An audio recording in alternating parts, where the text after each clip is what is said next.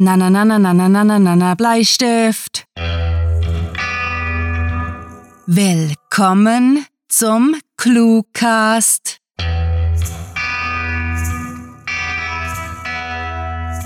Findet ihr den Cluecast derart megalotastisch, dass ihr uns unterstützen möchtet? Wenn ihr mögt, könnt ihr gerne auf Patreon vorbeischauen, wo tolle Belohnungen auf euch warten. Weitere Informationen dazu sowie dem Cluecast findet ihr auf cluewriting.de und am Ende dieser Episode. Und jetzt wünschen wir euch viel Spaß mit der Kurzgeschichte.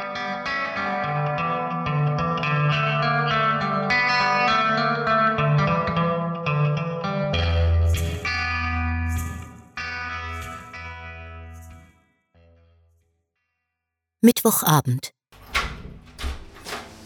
Warnung. Diese Kurzgeschichte enthält Szenen, die auf einige Leser beunruhigend wirken könnten.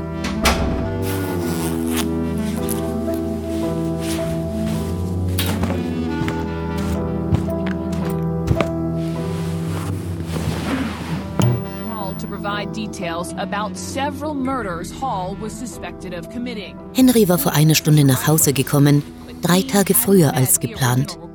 Die Konferenz war zu seinem Erstaunen nicht bloß besser als befürchtet vonstatten gegangen, sondern hatte die Erwartungen aller Beteiligten um Längen übertroffen.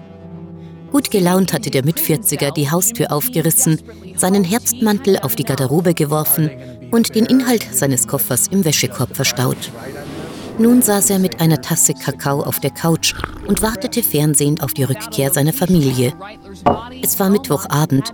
Vermutlich waren seine vier Frauen, wie er seine Frau und Töchter gerne nannte, ins Kino gegangen oder genehmigten sich nach einem Ausflug im Shoppingcenter ein leckeres Abendessen bei ihrem Lieblingsjapaner.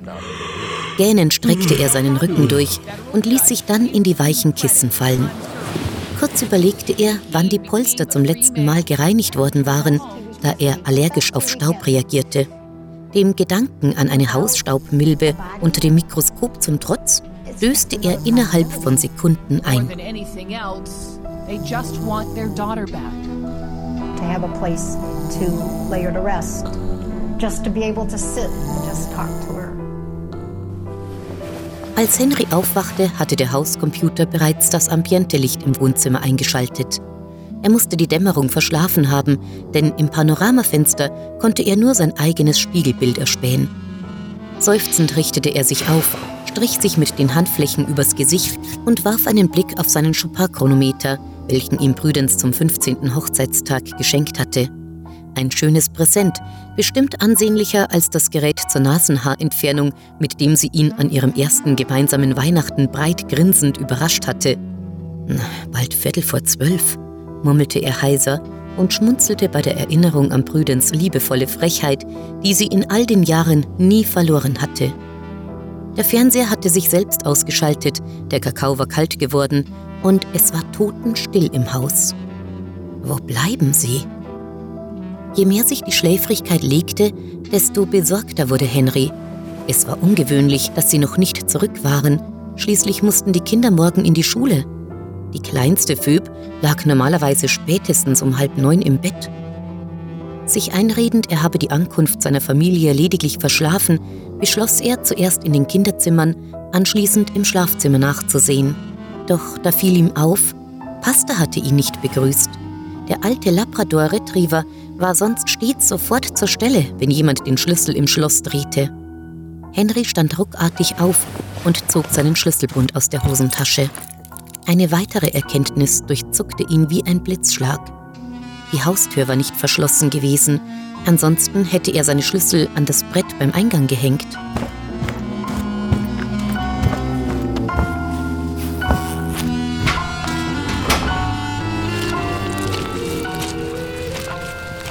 Pasta?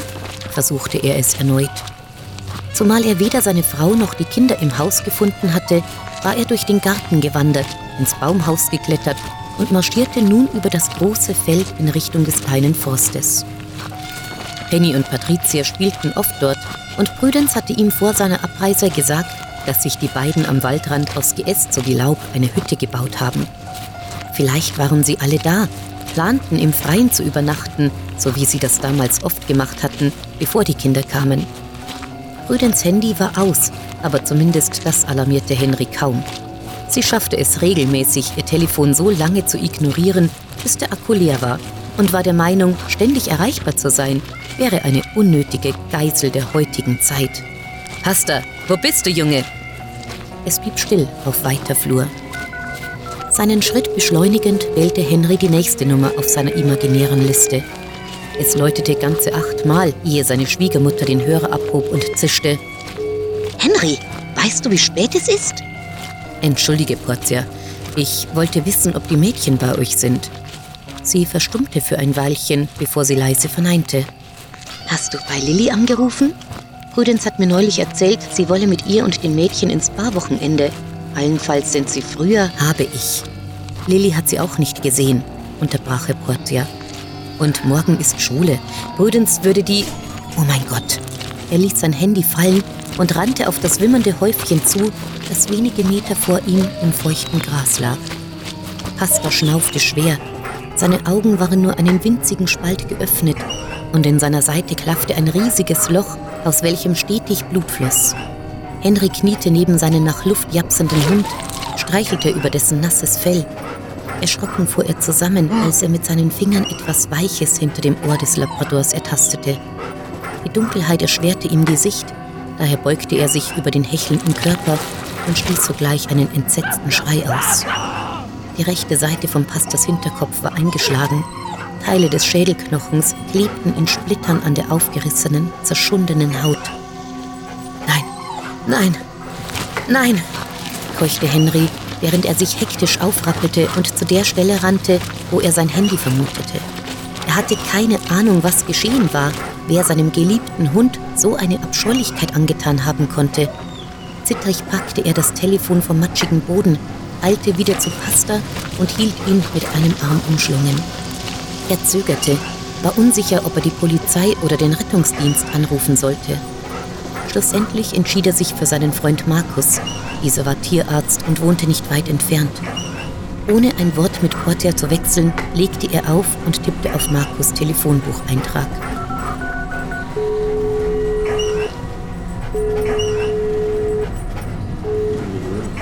Markus, schnell, du musst sofort herkommen. Hasta ist schwer verletzt. Ich bin auf dem Feld hinter dem Haus. Beeil dich, erklärte er aufgeregt in einem fort. Was? Henry, bist du das? Markus klang verwirrt, fügte allerdings sofort hinzu, ich bin unterwegs.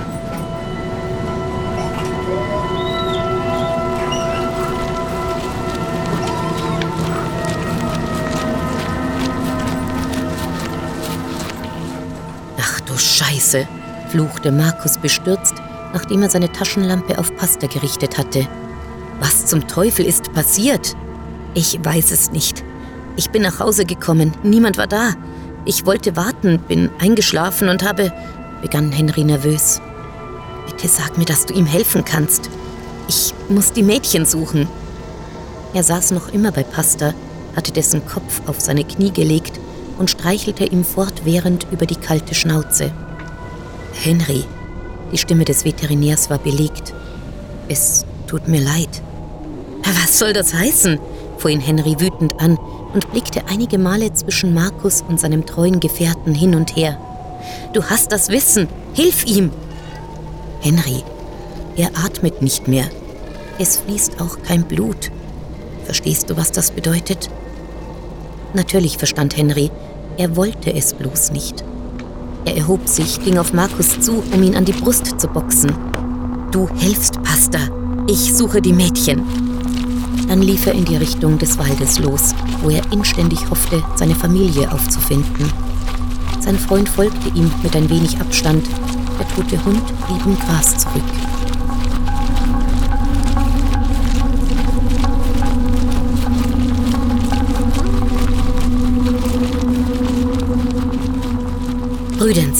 Patricia, Henny, Phöb, riefen Henry und Markus abwechselnd als sie sich langsam dem Waldrand näherten.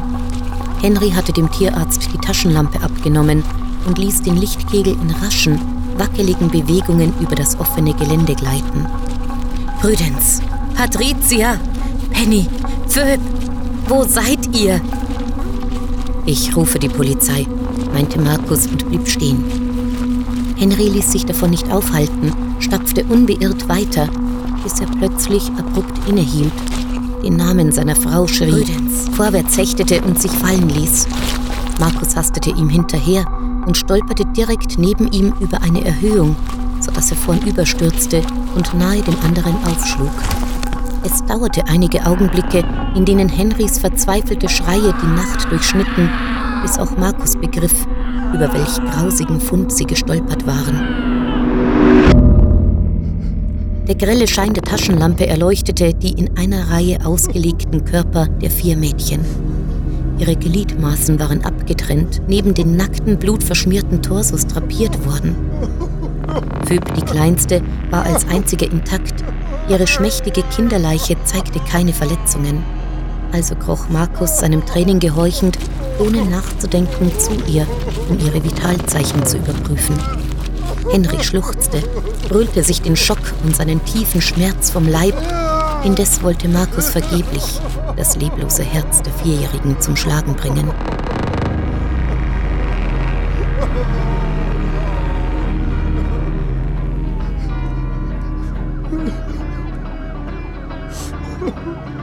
Blaurote Blitze der herannahenden Polizeiautos wurden über den Nebel zu ihnen getragen, als Henry seine enthauptete Frau durch Tränen hindurch ansah und flüsterte, Bitte, verlass mich nicht. Baby, please don't go. Baby, please don't go. Baby, please don't go and leave me here. You know it's cold out here. Baby, I'm way down here. Baby, please don't go. Baby, please don't go. Baby, please don't go and leave me here. Baby, please don't go.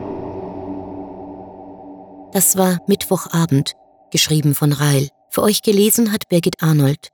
Diese Kurzgeschichte spielte am vorgegebenen Setting auf weiter Flur und beinhaltete die Clues Hausstaubmilbe, Penny, Loch, Nasenhaarentfernung und Wissen. Wir hoffen, die heutige Hörgeschichte hat euch unterhalten und würden uns freuen, wenn ihr noch ein wenig bei uns bleibt, damit wir euch mehr über Cluewriting erzählen können. In unserem Shop findet ihr nicht nur megalotastische T-Shirts, sondern ebenso Kaffee- und Teetassen, die für jeden Anlass passen. Ob ihr übermüdet oder ein Teenager seid, wir haben den richtigen Flüssigkeitsbehälter für euch. Mit der Tasse auf dem Tisch könnt ihr übrigens literarisches Roulette spielen, denn wir haben auf unserer Seite einen Zufallsgenerator, der euch eine Cluecast-Episode aus unserer Sammlung vorschlägt. Probiert es aus und seht, was für einen Hörspaß ihr gewinnt. Apropos gewinnen, es gibt da etwas, mit dem alle gewinnen. Wir möchten uns megalotastisch bei unseren Patreon-Supportern bedanken, die sich für unsere Arbeit und euer Literaturvergnügen einsetzen. Ein ganz besonderer Handschlag geht an Jürgen Albers. Belohnt ihn sowie euch, indem ihr seinen Roman Crossroads noch heute im Buchhandel bestellt. Unsere besten Empfehlungen gehen ebenso an die Sprecher, deren Stimmen euch durch unsere Stories führen. Besucht diese Helden des Cluecast auf cluewriting.de und vergesst nicht, dem Echo ihrer Stimmen zu folgen. Hm, diese Episode neigt sich dem Ende zu, doch wir lassen euch nicht allein. Nein, wenn ihr uns auf Facebook liked und unseren Newsletter abonniert, sind wir immer für euch da ob auf eurer Wall oder in eurer Mailbox. Mit fantastiliardischem Dank fürs Zuhören und den besten Wünschen. Eure Cluecaster.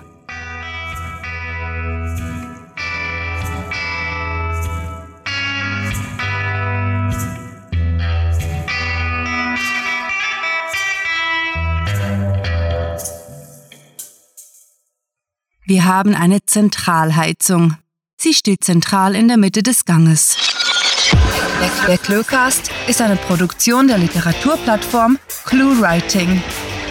Für Feedback, Anregungen, Literatur und weitere Informationen begrüßen wir euch jederzeit auf www.cluewriting.de. Grandiotastischen Dank.